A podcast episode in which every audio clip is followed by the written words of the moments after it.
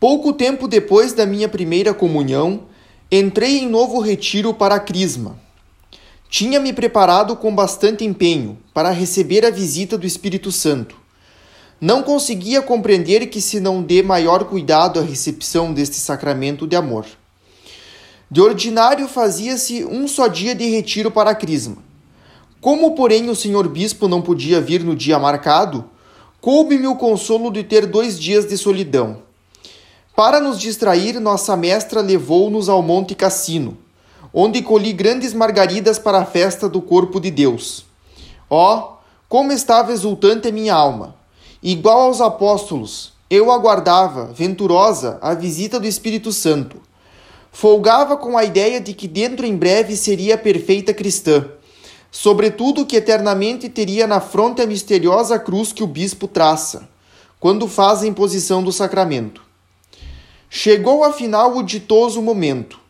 Não senti quando desceu o Espírito Santo, nem vento impetuoso, mas antes aquela leve brisa, cujo murmúrio o profeta Elias ouviu no Monte Horeb.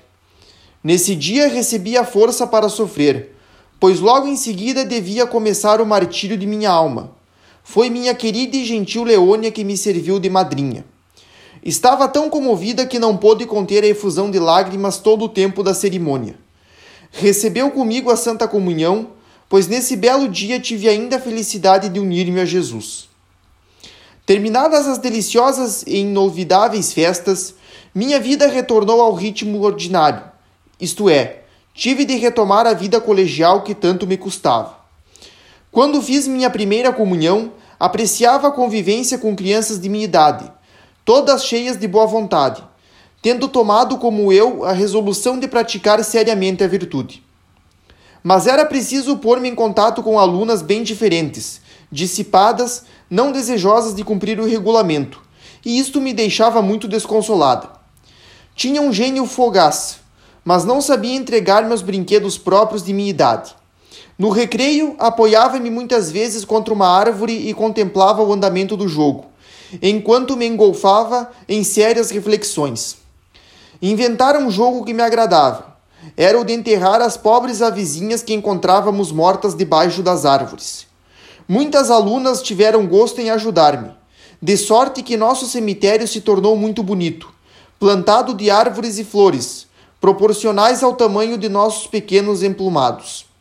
Gostava, outro sim, de contar histórias Inventava-as na medida que me acudiam à imaginação. Minhas colegas rodeavam-me com entusiasmo, e de vez em quando alunas maiores integravam-se ao grupo de ouvintes. Ia continuando a mesma história por vários dias, pois tinha prazer em torná-la cada vez mais interessante, na proporção que via as impressões despertadas, marcadas na fisionomia de minhas companheiras.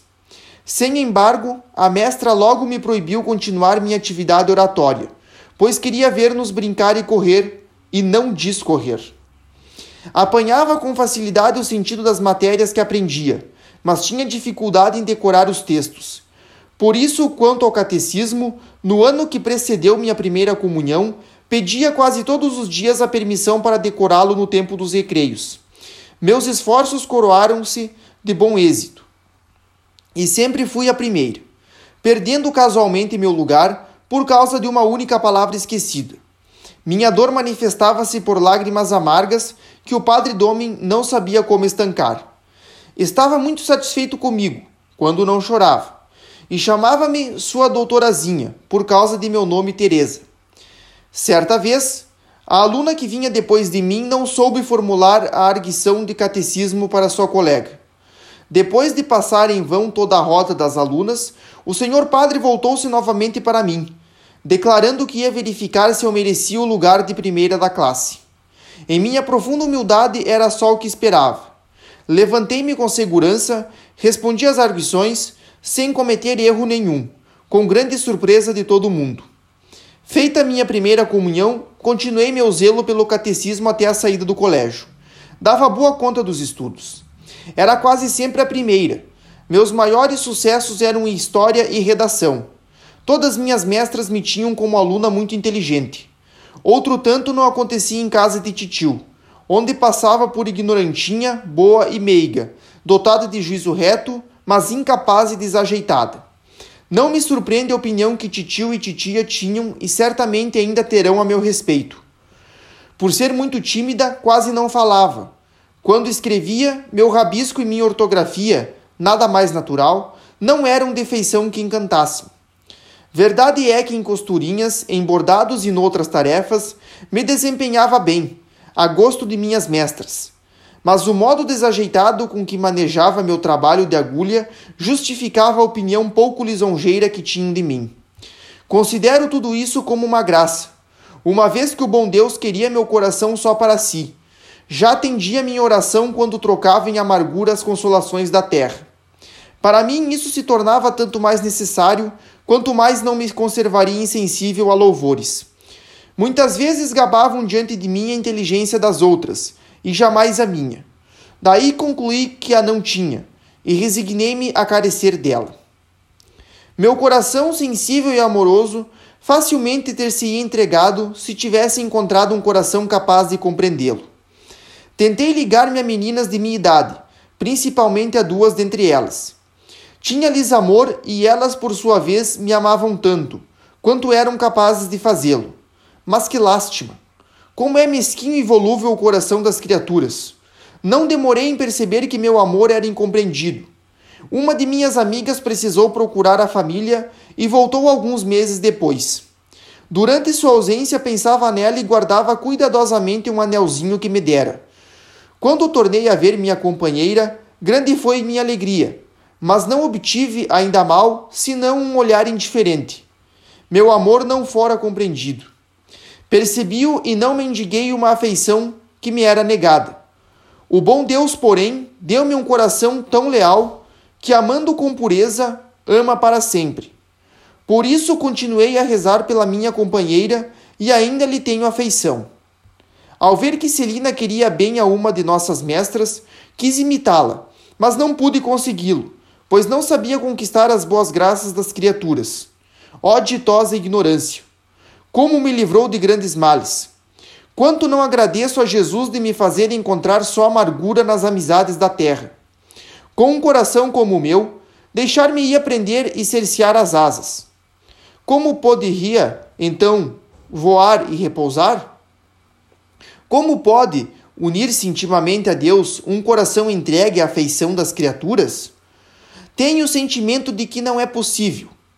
Sem beber da taça envenenada do amor por demais ardente das criaturas, sinto em mim que me não é possível estar equivocada. Vi tantas almas que, seduzidas por essa luz falsa, esvoaçaram como míseras mariposas e queimaram as asas.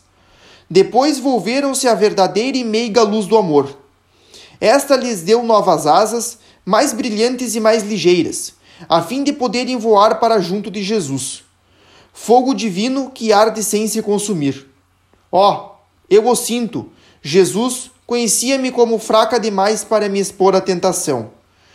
Quissá deixar-me-ia queimar toda inteira pela enganadora luz, se a visse fulgurar diante dos olhos. Não aconteceu assim. Só encontrei amargura onde almas mais robustas deparam com alegria, e destas se desfazem por fidelidade. Não tenho, portanto, nenhum mérito em me não ter entregue ao amor das criaturas, uma vez que só fui preservada pela grande misericórdia do bom Deus. Reconheço que sem ele poderia cair tão baixo como Santa Madalena, e com grande doçura ecoa em minha alma a profunda palavra de nosso Senhor a Simão. Eu o sei, menos ama aquele a quem menos se perdoa. Mas não ignoro também que a mim Jesus perdoou mais do que a Santa Madalena, pois me perdoou por antecipação porquanto me impediu que caísse. Ó, oh, puder explicar o que sinto.